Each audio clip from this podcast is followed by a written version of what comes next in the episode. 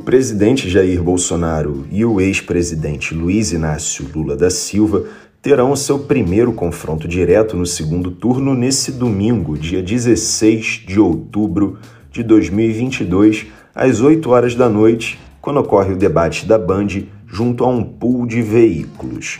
Por causa disso, as campanhas dos dois candidatos à presidência têm se preparado nesses dias para deixar à disposição de Lula e de Bolsonaro algumas potenciais respostas que se façam necessárias a depender do tema a ser debatido, mantendo aquela linha do bateu, levou.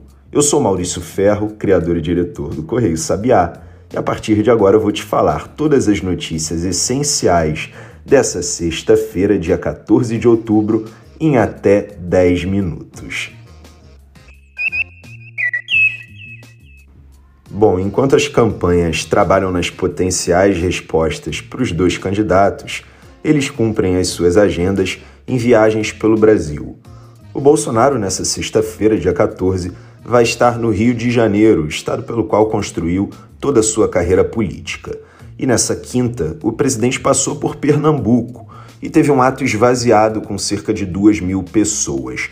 Lembrando que é no Nordeste onde ele enfrenta a sua maior resistência nessa eleição. Já o ex-presidente Lula chegou nessa sexta-feira em Recife, Pernambuco, onde vai fazer uma caminhada ao lado de outras autoridades locais. E com o Lula é o oposto do Bolsonaro no Nordeste. O ex-presidente vai estar no seu reduto eleitoral. Lembrando a você que todos esses eventos constam na agenda da semana que fica no site do Correio Sabiá, www.correiosabiá.com.br. É um conteúdo em que a gente faz atualizações frequentes sobre as principais agendas políticas e econômicas. E falando de eleição, o ministro Alexandre de Moraes, presidente do Tribunal Superior Eleitoral, determinou na noite dessa quinta-feira, dia 13, a derrubada da autorização de investigações contra empresas de pesquisa eleitoral. A autorização dessas investigações ocorreu mais cedo, na quinta-feira, pelo CAD, que é o Conselho Administrativo de Defesa Econômica, e pelo Ministério da Justiça em mais uma ofensiva do governo contra os institutos de pesquisas eleitorais. Nós mostramos várias vezes aqui no Correio Sabiá, tanto no nosso site quanto no podcast e na newsletter que a gente envia pelo WhatsApp todos os dias, como as pesquisas eleitorais se tornaram o principal alvo dos bolsonaristas nessa eleição. Agora, os questionamentos mudaram da credibilidade das urnas eletrônicas para a credibilidade das pesquisas. E falando em investigações, a senadora eleita pelo Republicanos do Distrito Federal e ex-ministra da Mulher, Família e Direitos Humanos, Damares Alves, afirmou que ouviu nas ruas os relatos sobre supostos casos de estupro e tráfico de crianças no Marajó, no Pará.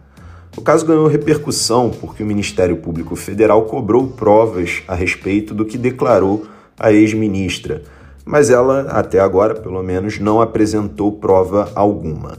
A Damares disse que as crianças do Marajó são traficadas e têm seus dentes, palavras dela, arrancados para que não mordam na hora do sexo oral.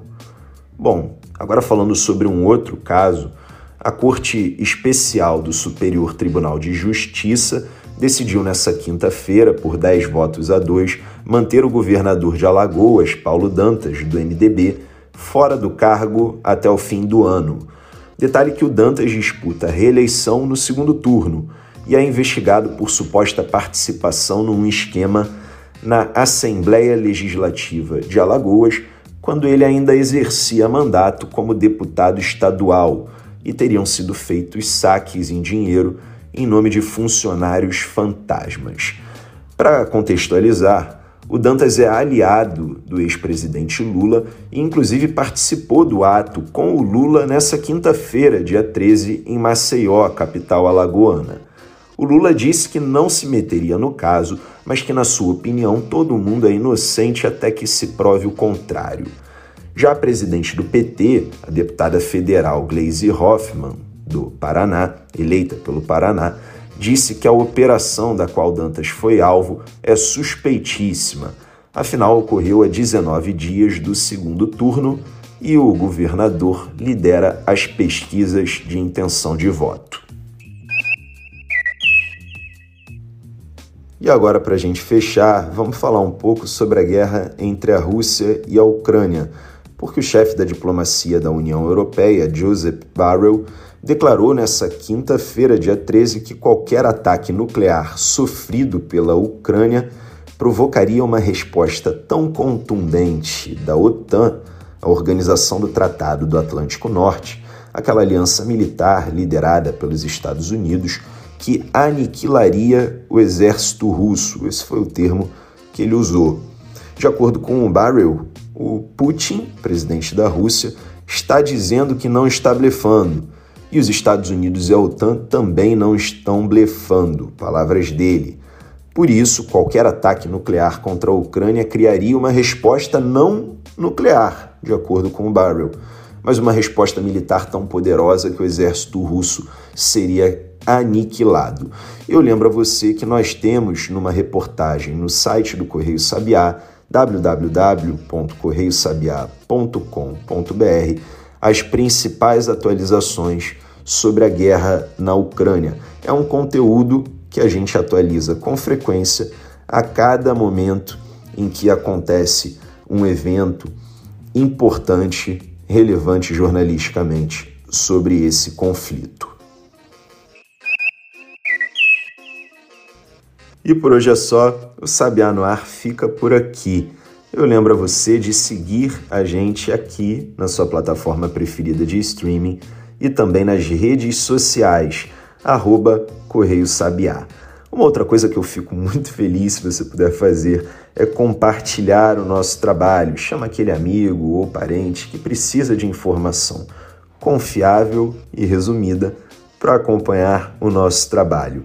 Se você puder divulgar e marcar a gente ao mesmo tempo, eu agradeço mais uma vez. Me apresentando rapidamente e de novo, eu sou Maurício Ferro, sou criador e diretor do Correio Sabiá e sou também eu que faço a apresentação e o roteiro desse podcast todos os dias. Já quem faz a edição do áudio também diariamente é a Bia Brito.